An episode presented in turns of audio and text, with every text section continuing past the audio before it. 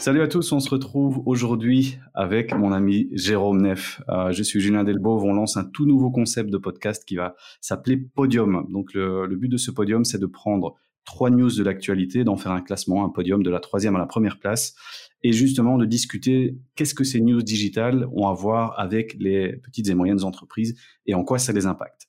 Ce sera un rendez-vous euh, qui sera hebdomadaire, qui dure à peu près entre 10 et 15 minutes en fonction si, euh, si Jérôme et moi parlons beaucoup. Et donc, on va rentrer tout de suite dans le vif du sujet avec le premier article aujourd'hui qu'on a vu passer euh, assez récemment, qui a fait pas mal de, buzz, notamment sur LinkedIn, qui est un article d'un certain Bob Hoffman que j'ai ici devant les yeux, qui s'appelle The Programmatic Poop Funnel. Et donc, en gros, cet article, euh, qui est un peu euh, à charge de, tout ce qui est display programmatique, pour rappel, le programmatique, pour vous donner un exemple très, très, très, très facile et très, très objectif, vous allez sur un site de news. Vous naviguez, vous cliquez sur différents articles et vous avez ces bannières publicitaires en haut, en bas, sur le côté. Ça, c'est du display, qu'on appelle aussi display programmatique. Et donc, il y a eu beaucoup de, beaucoup de buzz autour de cet article, puisque cet article montre, comme il s'appelle, le poop funnel. Donc, c'est une espèce de funnel où il dit, pour un dollar qui est dépensé en programmatique, finalement, quel pourcentage de ce dollar est actuellement vu par des humains? Et c'était assez frappant. Donc, il donne le, le, détail ici que je vais vous donner tout de suite. Il dit sur un dollar de départ, 7 centimes vont à l'agence, parce qu'il faut savoir sur le display programmatique, l'agence média qui fait vos campagnes prend un pourcentage sur le média que vous dépensez. C'est-à-dire qu'il reste 93 centimes. Sur ces 93 centimes, 27 centimes vont à la technologie et au targeting. Pour faire des campagnes display, vous devez passer avec des outils qui s'appellent des DSP. C'est des outils qui vont vous permettre de justement faire ces publicités display sur des sites. Et ces outils, vous avez besoin d'acheter des audiences, d'acheter du targeting, c'est-à-dire vous voulez cibler les hommes, les femmes, de tel âge avec tel intérêt, vous devez l'acheter, cette donnée. Donc, 27 cents en moins, ce qui nous laisse 66 centimes. Sur ces 66 centimes, il y a encore des frais qui partent à gauche à droite, que Bob Hoffman appelle unknown delta. Ce qui veut dire que finalement, sur ces 1 dollar de départ, on n'a même pas encore commencé les pubs, il nous reste que 51 cents. Ensuite, il faut retirer à ça 30% de ce qu'on appelle des, euh, bannières unviewable, c'est-à-dire des, bannières qui sont chargées, qui sont facturées, mais que aucun humain, aucun utilisateur ne voit. Je vous donne un exemple. Vous avez un banner qui se charge en bas de page. Si vous ne scrollez pas jusqu'en bas pour le voir, vous allez être facturé cette impression, parce que le banner s'est affiché, mais personne ne l'aura vu. Donc on compte un petit peu 30% pour ça. Ce qui nous amène à 36 centimes, duquel il retire encore 20% pour euh, tout ce qui est ce qu'il appelle voler. Donc effectivement, l'ad fraude, c'est ça touche beaucoup le display. Ce qu'on appelle euh, l'ad fraude, donc des, des bots qui vont cliquer sur vos pubs, des faux sites qui vont afficher vos pubs pour voler de l'argent finalement, ce qui arrive à une base de 29 centimes. Et sur cette base de 29 centimes restant de notre dollar de départ, il y a seulement 9% de ces bannières qui seront réellement vues par des humains avec au moins une seconde d'attention. On a déjà tous eu le cas, on va sur un site de news, on sait qu'il y a plein de bannières, on scrolle, on n'y fait pas attention, on s'en fout. Et donc, il compte une, moyenne de 9% qui sont actuellement vus. Donc, si on fait justement cette, cette, euh, cette cascade depuis le 1 dollar et qu'on retire tous ces filles, tous ces frais, on arrive finalement à 3 centimes qui sont 3 centimes de ce dollar qui sont actuellement vus par des vrais humains. Donc c'était assez frappant euh, ce, rapport et l'article euh, bah, a beaucoup tourné suite à ça parce que bon, quand on se dit voilà, je, dépense un dollar et finalement si on met un dollar, il y a 3 centimes qui vont vraiment servir à montrer des pubs à des vrais humains, euh, on n'est pas très content et on remet beaucoup de choses en question. Et donc c'est assez, c'est assez frappant. Ça c'est pour le display, on n'a pas les données pour les réseaux sociaux et autres. Mais voilà, nous personnellement, moi je suis pas un fan de display. Euh, je le dis souvent à nos clients et je le dis souvent sur LinkedIn aussi. Je suis pas un grand fan de display parce qu'il y a tellement de fraude et c'est quelque chose que les agences médias aiment bien vendre parce que effectivement ils prennent des commissions, ils facturent la tech, ils facturent les audiences, donc c'est quelque chose de rentable. Mais euh, finalement, est-ce que c'est quelque chose qui fonctionne très bien? Moi, je suis pas convaincu entièrement. et, c'est le but de ce podcast, c'est voir un petit peu finalement euh, en quoi ça concerne les PME on a pas mal posé la question, à Julien. Ici, mais de ce que j'entends et l'article, et on le mettra dans les commentaires, hein, comme ça vous l'aurez aussi. Euh, Est-ce que ça veut dire que une PME qui investit dans le display est d'office perdante, euh, ou est-ce qu'il y a quand même des manières, voilà, d'un petit peu euh, guider les clients en leur disant, bah, voilà, sur certaines, certains formats, bah, sachez qu'il y a quand même une bonne partie d'argent qui sera dépensée pour des choses que vous ne verrez pas. Donc l'efficacité, elle sera pas effective à 100%. Euh, Est-ce que c'est une bataille qui est perdue d'avance? Euh, Est-ce que c'est uniquement du display? Alors, tu mentionnais les réseaux sociaux. Alors, je reprendrai le point juste après, mais il y a effectivement certains formats réseaux sociaux euh, qui portent aussi à, qui peuvent prêter à confusion parce qu'on n'est pas sûr de l'endroit où ça arrive effectivement dans tout ce qui est euh, dans d'autres dans d'autres formats. Euh, donc pour des PME, quel peut être l'impact? Est-ce que ça veut dire que sur 100% du budget, ben voilà, elle brûle une partie de l'argent? Est-ce qu'il y a d'autres solutions? Quel est ton avis par rapport à ça? Effectivement, il y a toujours une partie du budget qui est perdue sur le display. Donc moi, ce que je conseillerais, si vous êtes une PME et que vous vous lancez dans le digital, euh, ne faites pas de display. Il y a plein d'autres choses que vous pouvez faire qui sont bien plus importantes et qui vont fonctionner bien mieux au départ que de faire des campagnes display. Et on a souvent des clients qui viennent vers nous en disant, bah, tiens, l'agence nous a proposé une campagne à 5 ou 10 000 euros en display pour toucher telle super audience de gens qui sont en phase prêts à acheter une voiture neuve. Non, il faut pas croire au mirage, ça, ne fonctionne plus. Donc moi, je vous dirais, euh, si vous avez un budget à dépenser, faites du contenu. Soyez sûr que votre site soit super. Faites euh, des réseaux sociaux, soyez présent. Faites de l'email marketing, faites des campagnes Google Search pour commencer. Vous pouvez commencer avec les campagnes d'acquisition en réseaux sociaux. Il y a plein de choses que vous pouvez faire avant de faire le display. Je dirais, le display, laissez-le aux grosses boîtes. Je vous donne un exemple. Je suis une grosse marque de voiture, je lance mon nouveau modèle, je fais de la pub partout. TV, radio, YouTube, search, euh, je fais des articles partout, je fais du PR. Et eh bien là, faire une grosse campagne display on top, je trouve ça intéressant parce que ça permet de toucher des gens à différents endroits et à ce moment-là, on sait qu'on aura du waste, mais c'est pas grave, ça fait partie de l'awareness et ça rajoute une petite couche en plus. Mais quand on a un petit budget et qu'on doit vraiment aller à la performance, je dirais laisser le display de côté. Euh, c'est plein de fraude, c'est quelque chose que les agences aiment bien vendre puisque ça leur rapporte des sous, mais c'est pas dans votre intérêt. Donc je dirais en tant que en tant que PME, faites d'abord autre chose avant de faire du display. C'est sur ce point-là que, que je finirai, sur, ce, sur cette partie qui était super. Alors, juste une question alors pour toi par rapport à ça. Euh, Est-ce que tu penses que c'est lié au format en tant que tel qui a été trop utilisé, euh, qui a été affiché dans tous les sens? C'est une lassitude des gens? C'est euh, c'est quoi? C'est irrémédiable? Ou alors tu te dis, OK, c'est juste quand on a un plan média qui est global, ça peut faire du sens? C'est vraiment déconseillé pour tout le monde? Ben, en fait, ce qui s'est passé, c'est que euh, il y a dix ans, c'était top, puisque quand on prend un exemple d'il y a dix ans, les gens qui allaient sur Internet, la, la majorité de leur temps, ils passaient sur des sites de news, à lire des news. Maintenant, les gens au jour d'aujourd'hui, ils passent la majorité de leur temps sur des réseaux sociaux. Et regardez vous-même sur une journée combien de temps vous allez lire des articles de news ou vous allez sur des sites sur lesquels vous êtes susceptible de voir des bannières et combien de temps vous passez sur LinkedIn, vous passez sur Facebook, sur TikTok, euh, sur Internet pour travailler, bah, vous passez beaucoup beaucoup moins de temps sur ces sites de news. Et donc ça fait beaucoup déjà moins sens aujourd'hui puisque les, les, gens passent plus leur temps sur ce genre de site. Et puis euh, ouais, ça a été comme tu comme tu le dis un petit peu galvaudé aussi. Euh, quand vous arrivez, ça, nous est tous déjà arrivé, on arrive sur une page, on a on a notre petit article au milieu et puis il y a 45 bannières à gauche et à droite avec 10 fois la même pub, bah, ça ne fait aucun sens. Et donc honnêtement, euh, je, dirais laisser ça aux gros acteurs. Et si vous voulez absolument faire du display, alors je vous conseillerais de faire quelque chose, c'est-à-dire de, de, ne pas travailler en ce qu'on appelle le run-off network, c'est-à-dire euh, travailler sur tout l'inventaire qui est, qui est, mis à disposition, mais plutôt de sélectionner, de faire ce qu'on appelle une whitelist, donc de sélectionner des sites ou des domaines sur lesquels vous avez un intérêt à vous afficher de manière contextuelle. Je donne un exemple très simple et très compréhensible.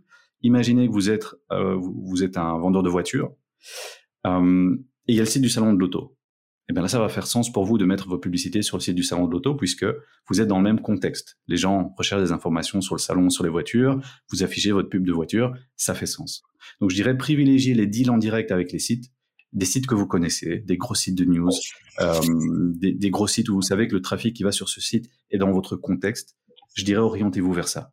Mais oubliez de, de, faire tourner une pub à 5 ou 10 000 euros sur une audience que soi-disant Google vous donne ou que votre agence vous donne laissez tomber. Il y a plein d'autres choses que vous pouvez faire euh, avec votre budget média en termes de performance. Ok, top.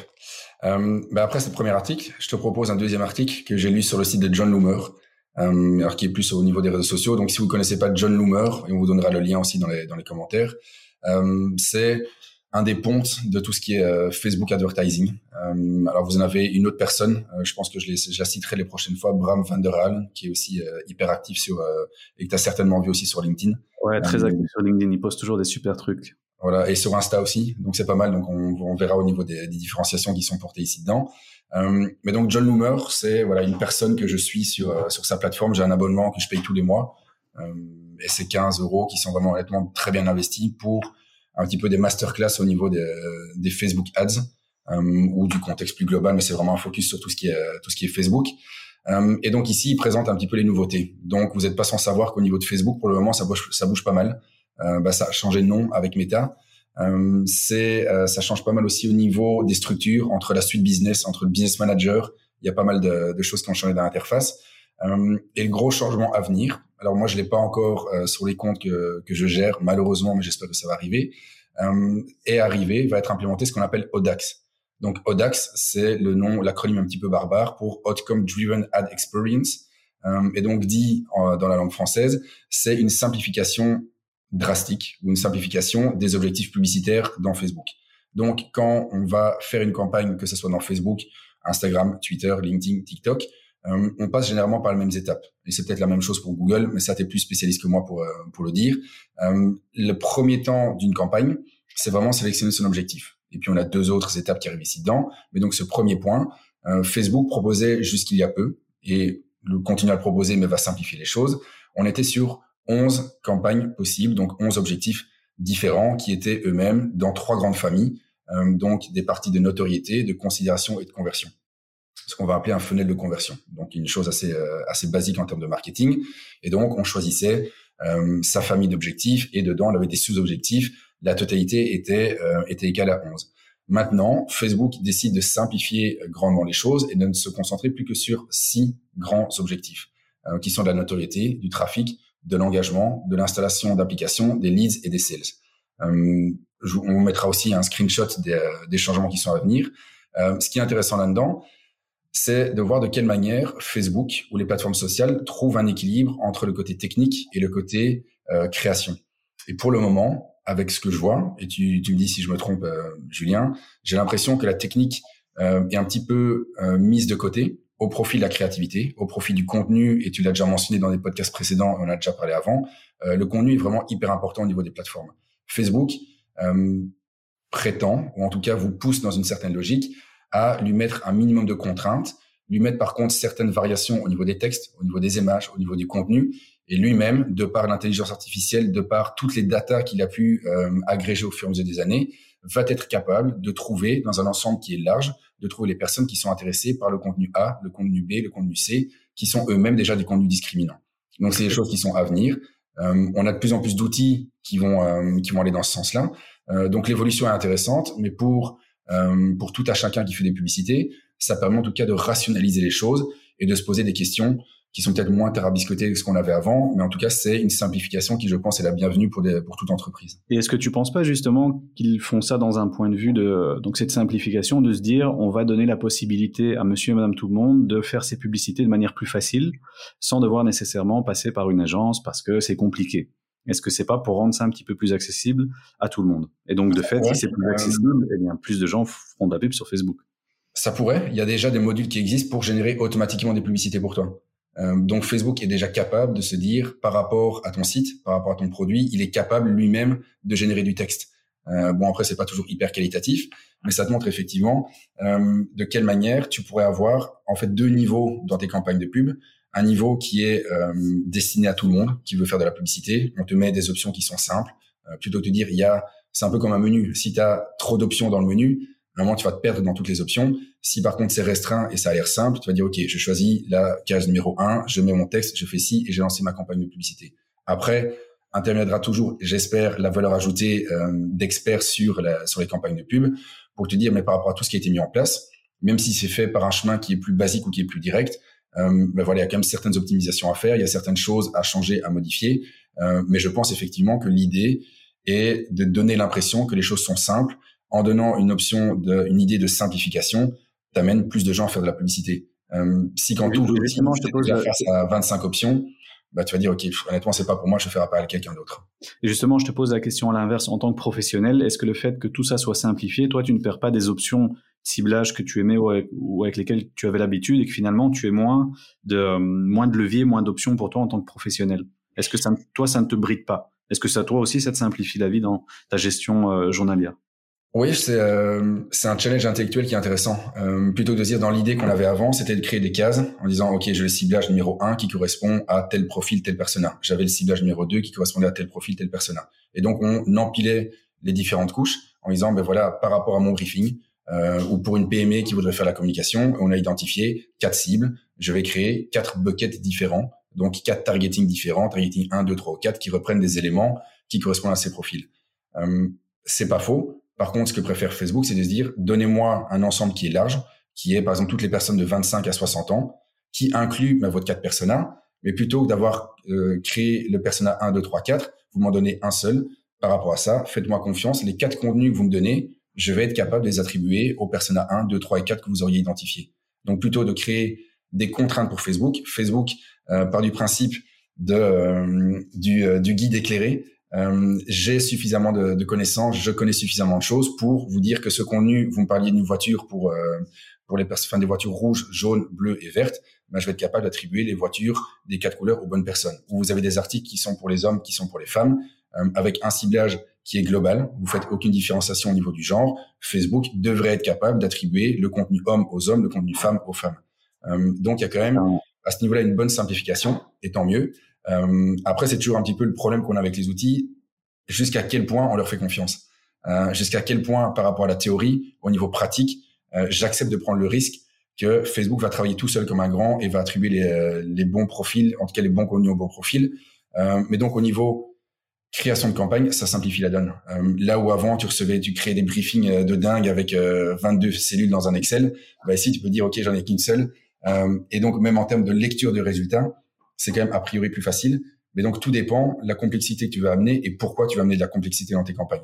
C'est ça. Et comme tu dis, je pense que cette simplification, elle va permettre justement de remettre le focus un peu moins sur la technique et la prise de tête de briefing et peut-être un peu plus sur la partie créa et la partie est-ce que, le, est-ce que les, mes audiences répondent à mes créas? Est-ce que j'ai, j'ai un bon fit avec ça? Et, donc, si on pouvait résumer euh, tout ça en une phrase, en, en quoi ça concerne les PME et qu'est-ce que les PME doivent retenir de, cette, de cet article? Ah.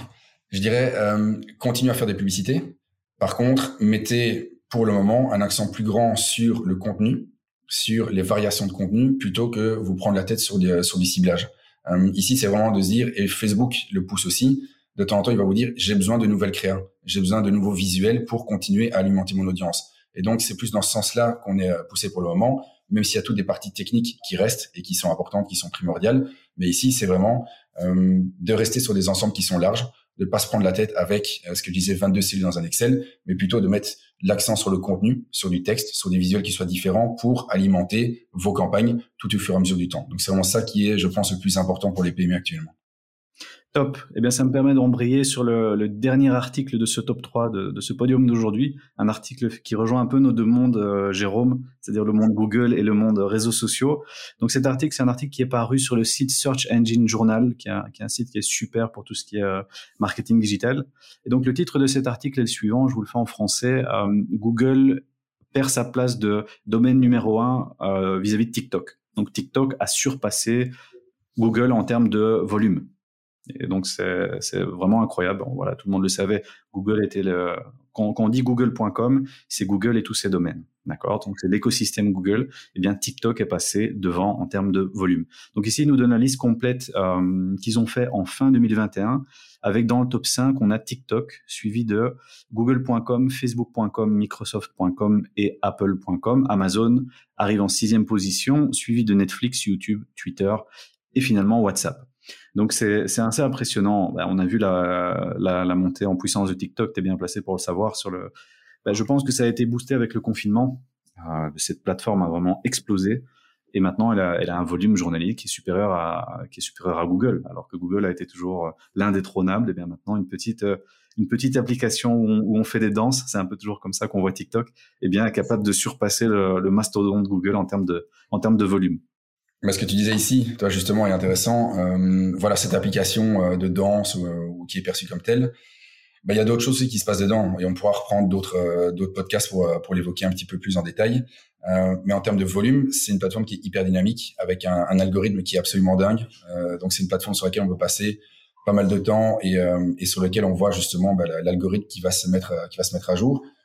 par contre, pour les PME, je pense que ça reste une grande inconnue de se dire voilà j'ai quelque chose qui est là euh, ça a l'air de faire un volume de dingue. Qu'est-ce que j'en fais? Qu'est-ce que je peux communiquer sur cette plateforme?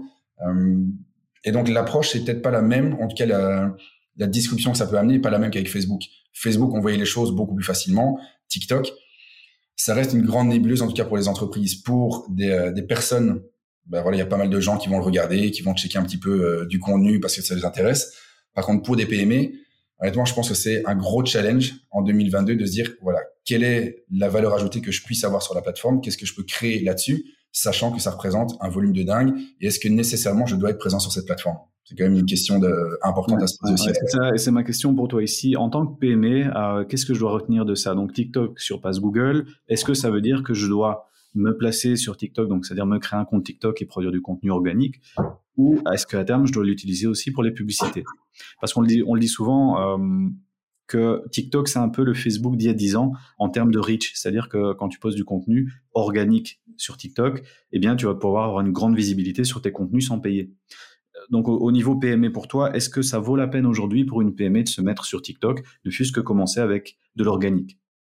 Euh, c'est compliqué. Euh, et donc, dis c'est compliqué, c'est compliqué aussi bien pour des PME, pour des grosses entreprises. Euh, la tentation qu'on peut avoir, c'est effectivement la tentation du nombre. Comme tu l'as dit ici dedans, bah, TikTok surpasse Google. C'est déjà une information qui est majeure. Toi, c'est, on pensait pas que ça puisse arriver un jour, ou en tout cas aussi rapidement.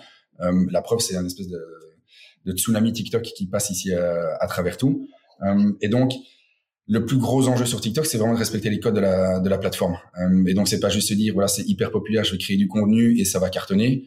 Euh, ça serait aussi simple, tout le monde le ferait. Euh, il y a quand même euh, une certaine attente, des certains, certains codes à respecter quand on est sur la plateforme, que ce soit en contenu organique et quand c'est pour la publicité.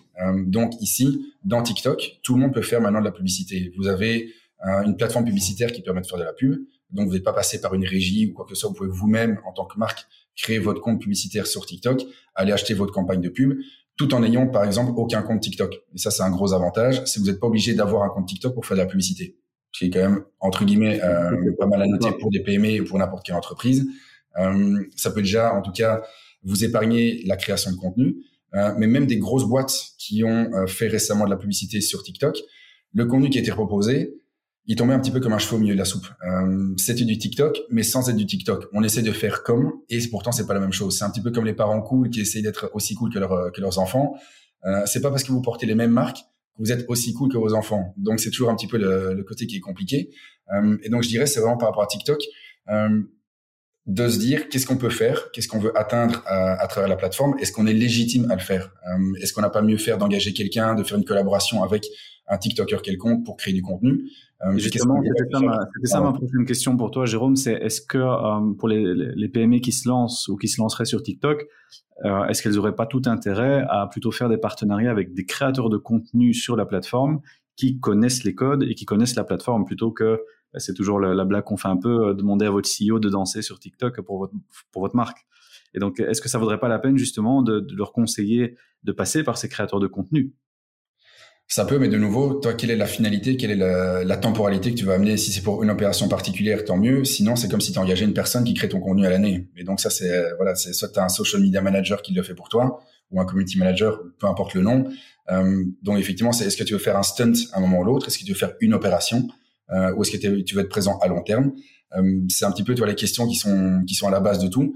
Euh, mais donc TikTok, pour reprendre le point euh, de ta question, je pense que ça reste compliqué pour tout le monde et pas seulement pour les PME. C'est hyper attractif au niveau du chiffre. Par contre, c'est hyper compliqué d'être pertinent et d'être perçu de manière positive par la communauté plutôt que d'être une entreprise qui a voulu faire comme tout le monde et qui a voulu venir là où tout le monde est pour des mauvaises raisons. Oui, tout à fait. On pourrait faire un peu le parallèle avec les, NFT dont on parle beaucoup maintenant. Tout le monde veut faire son NFT, se lancer dans le NFT, et puis les, les marques ne respectent pas les codes et ça, et ça tourne à rien. Donc c'est effectivement, je pense que je partirais sur le même warning c'est une très bonne chose parce qu'il y a beaucoup de monde dessus. Donc effectivement, on peut aller toucher le public cible. Par contre, faut faire gaffe, faut respecter les codes et pas faire euh, pas faire n'importe quoi ou essayer de faire de l'Instagram dans TikTok ou de faire du Facebook dans TikTok. Là, ça va se planter complet. Il faut il faut vraiment pas le faire. Donc euh... on peut prendre plusieurs buzz euh, buzzwords, hein, toi des mots un petit peu qui vont faire la, qui vont faire l'actualité. On peut prendre TikTok, NFT et Metaverse. Et je pense que là, on a notre podium euh, ici des, des, sujets sur lesquels on va peut-être revenir tout au long des, des podcasts, euh, mais on n'a pas fini d'en entendre parler en tout cas en 2022. Ouais, ce sera une grosse, grosse plateforme encore en, 2022 dont on va sûrement beaucoup entendre parler. Ben écoute, je te remercie Jérôme pour ce, premier épisode de l'année de Podium. Donc on, on, finit avec ce top 3 et on se retrouve très vite pour le, pour le prochain Podium. À bientôt. Salut.